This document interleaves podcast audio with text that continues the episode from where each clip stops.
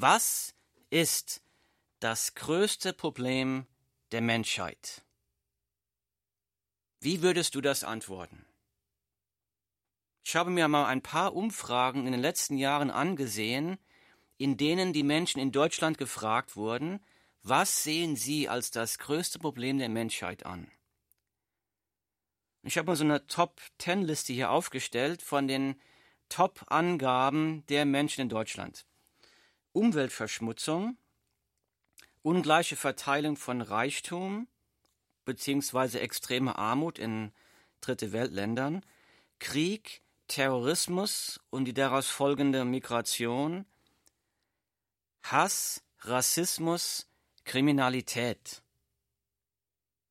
So, wenn wir uns diese Liste anschauen, was Menschen in Deutschland ansehen als die größten Probleme der Menschheit, dann merken wir, wir haben uns diese Probleme eigentlich selbst eingebrockt.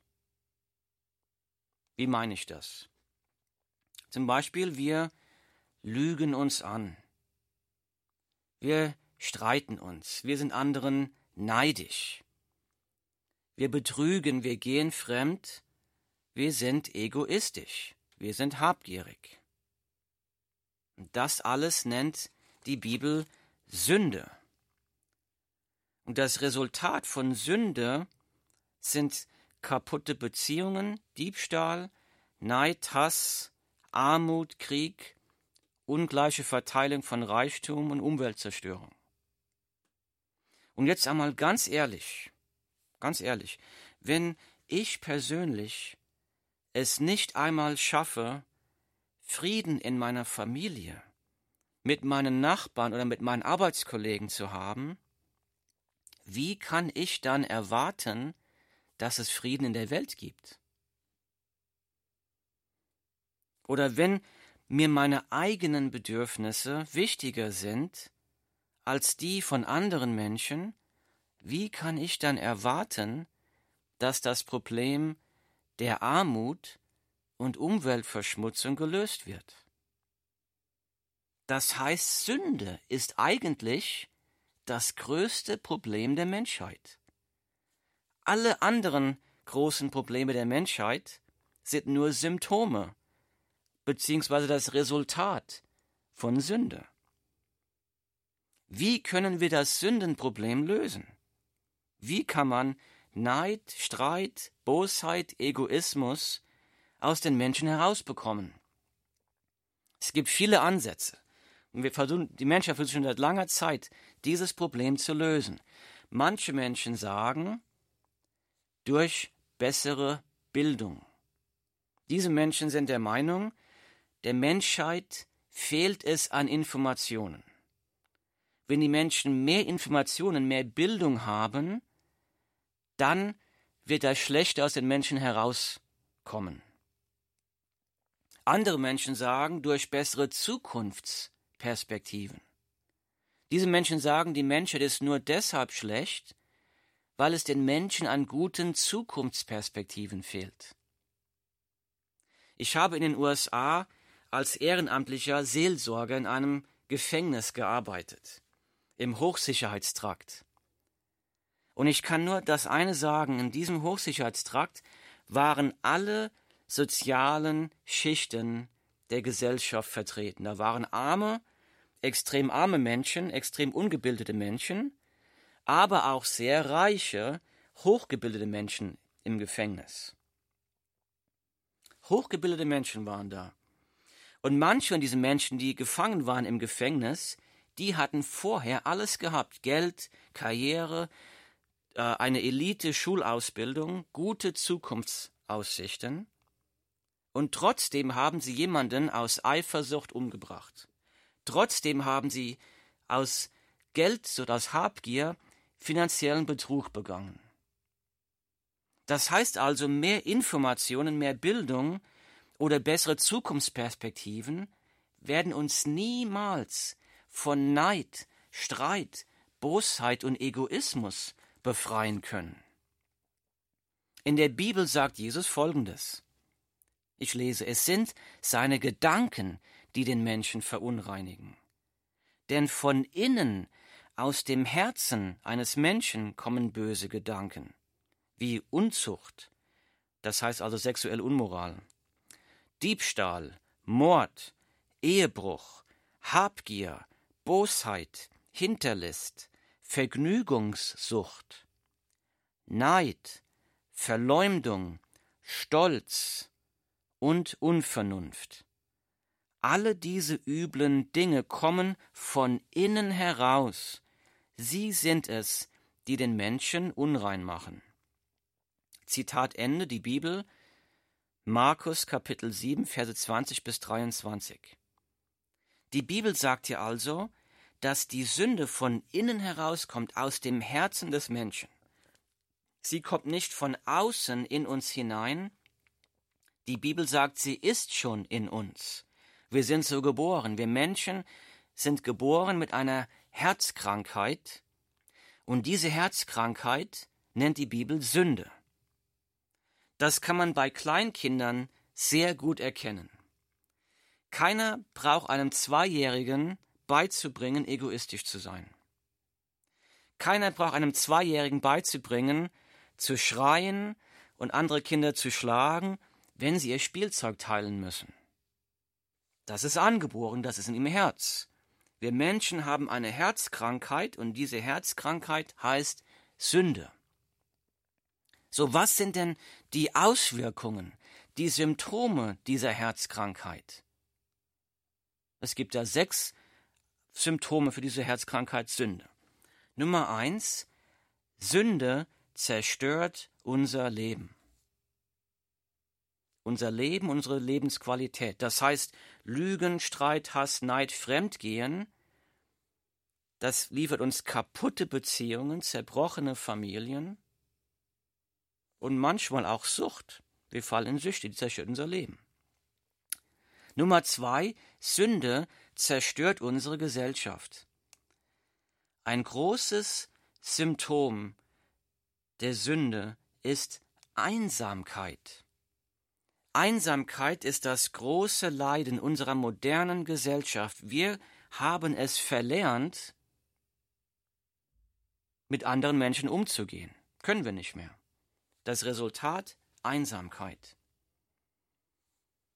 Politischer Hass, Korruption, Sinnlosigkeit und Ziellosigkeit. Wir suchen nach einem Sinn, wir suchen nach einer Erfüllung und wir suchen das bei Alkohol, Drogen, Sex, Pornografie. Meine Kinder erzählen mir, was in der Schule abgeht heutzutage, das ist unglaublich. Graffiti überall. Das sind Hilferufe. Hilferufe von unserer nachkommenden Generation. Sie, sie sagen, ich suche nach einem Sinn im Leben. Sünde zerstört unsere Umwelt. Krieg und Terror, Umweltverschmutzung, ungleiche Verteilung von Reichtum, extreme Armut in dritte Weltländern, resultierende Migration. Sünde zerstört unsere Beziehung zu Gott. Die Bibel sagt das so. Eure Sünden sind eine Schranke, die euch von Gott trennt. Wegen eurer Sünden verbirgt er sein Antlitz vor euch und will euch nicht mehr hören. Die Bibel, Jesaja, Kapitel 59, Vers 2. Das ist schockierend. Hier sagt die Bibel, dass Sünde uns von Gott trennt und wegen unserer Sünde versteckt sich Gott vor uns und er will uns nicht mehr hören. Das ist schlimm, katastrophal. Sünde zieht den Zorn Gottes auf uns. Die Bibel sagt das so, denn vom Himmel her wird Gottes Zorn sichtbar über alle Gottlosigkeit und Ungerechtigkeit der Menschen. Römer 1,18. Das heißt, Gott wird eines Tages jede Sünde bestrafen. Aber warum muss Gott Sünde bestrafen? Warum? Weil jede Sünde jemanden verletzt. Jede Sünde verletzt einen Menschen. Und ich kenne viele Menschen, die ihr ganzes Leben mit tiefen emotionellen Narben leben müssen, weil jemand schwer gegen sie gesündigt hat. Missbrauch, Mobbing, verlassen, betrogen, bestohlen und so weiter und so weiter. Ein guter, heiliger und gerechter Gott muss deshalb jede Sünde bestrafen, sonst wäre Gott nicht gerecht, sondern korrupt. Das heißt, die Strafe für Sünde ist die ewige Verdammnis. In der Bibel wird das Hölle genannt. So in Zusammenfassung, was sind die Auswirkungen, die Symptome der Sünde für uns, für unsere Gesellschaft? Nummer eins, Sünde zerstört unser Leben. Nummer zwei, Sünde zerstört unsere Gesellschaft. Nummer drei, Sünde zerstört unsere Umwelt. Nummer vier, Sünde zerstört unsere Beziehung zu Gott. Nummer fünf, Sünde zieht den Zorn Gottes auf uns. Und Nummer sechs, die Strafe für Sünde ist die ewige Verdammnis. In Zusammenfassung, Sünde ist das größte Problem der Menschheit. Es ist die Sünde. Und bitte erlaube mir, dir jetzt eine Frage zu stellen. Ich will dich nicht verklagen, ich will dir helfen. Jetzt mal ganz ehrlich, ganz ehrlich. Kannst du mit voller Gewissheit sagen, dass du 100 Prozent so lebst, wie du es solltest? Kannst du mit voller Gewissheit sagen, dass du ein perfekter Mensch bist, dass du keine Fehler machst, dass du noch nie einen anderen Menschen verletzt hast, dass sich dein Leben hundert Prozent nach Gottes Willen ausrichtet, dass du alle deine Mitmenschen so liebst wie dich selbst. Und wenn wir ganz ehrlich sind, dann erkennen wir, dann erkennt jeder von uns, ich stehe vor Gott verloren als Sünder da. Ich auch. Die Bibel sagt, wenn wir sagen, wir haben keine Sünde, so betrügen wir uns selbst, und die Wahrheit ist nicht in uns. Jetzt mag jemand sagen, ich lebe ein Leben in Sünde, das gebe ich zu, aber es geht mir noch gut. Ich habe einen Beruf, es geht alles wunderbar in meinem Leben. Ich spüre nichts von den negativen Auswirkungen der Sünde, ich spüre nichts von dem Zorn Gottes. Und dazu kann ich nur sagen, dann danke Gott, denn das ist nur auf die Gnade und Barmherzigkeit und Güte Gottes zurückzuführen. Die Bibel sagt das so, ich lese, ist es dir gleichgültig, wie freundlich, geduldig und nachsichtig Gott mit dir ist? Siehst du nicht, wie Gottes Freundlichkeit dich zur Umkehr bewegen will? Aber nein, du trägst selbst dazu bei, dass Gottes Zorn immer größer wird, weil du dich hartnäckig weigerst, auf deinem falschen Weg umzukehren denn am Tag des Gerichts wird Gott, der gerechte Richter über die ganze Welt, alle Menschen nach ihrem Tun richten. Die Bibel Römer Kapitel 2 Verse 4 bis 6. Das heißt, bis jetzt hat Gott seinen Zorn vielleicht über deine Sünde nur aus Gnade und Barmherzigkeit zurückgehalten. Er ist freundlich zu dir. Warum? Gott wartet auf dich. Er gibt dir noch Zeit umzukehren. Er will dich mit seiner Freundlichkeit und seiner Liebe zur Umkehr bewegen. Aber die Zeit wird irgendwann für dich ablaufen, dann wird es zu spät sein. Und die Bibel sagt, kehr heute um. Heute ist der Tag der Errettung. Vielleicht ist heute dein letzter Tag. Wenn du noch heute vor Gottes Gericht stehen müsstest, wie würde dein Urteil ausfallen? Wie können wir dem Zorn Gottes entkommen? Wie können wir das größte Problem der Menschheit, Sünde, loswerden? Aus eigener Kraft können wir uns von dieser Herzkrankheit Sünde nicht befreien. Sind wir Menschen deshalb hoffnungslos verloren? Jetzt kommt hier die erstaunliche, frohe Botschaft der Bibel. Obwohl Gott alle deine Sünden und Fehler kennt, liebt er dich trotzdem. Gott ist für dich. Gott ist dir barmherzig, Gott ist dir gnädig, Gott ist dir gütig. Gott liebt dich mit einer Liebe, die unseren Menschenverstand übersteigt. Weil wir unfähig sind, uns selbst von dieser Herzkrankheit, Sünde zu befreien, hat Gott uns einen Retter geschickt. Jesus Christus. Aus Gnade zur Menschheit, aus Gnadenliebe zu dir, hat Gott uns diesen Retter geschickt. Die Bibel sagt Folgendes über Jesus. Sie wird aber einen Sohn gebären, und du sollst ihm den Namen Jesus geben. Denn er wird sein Volk erretten von ihren Sünden. Matthäus 1,21. Aha, die Bibel sagt, dass Jesus gekommen ist, um uns zu erretten von den Sünden, nicht um uns zu verklagen oder zu verdammen, um uns von der Sünde zu erretten. Weiter steht in der Bibel, siehe das Lamm Gottes, das die Sünde der Welt hinwegnimmt. Johannes 1,29. Und hier geht es auch über Jesus.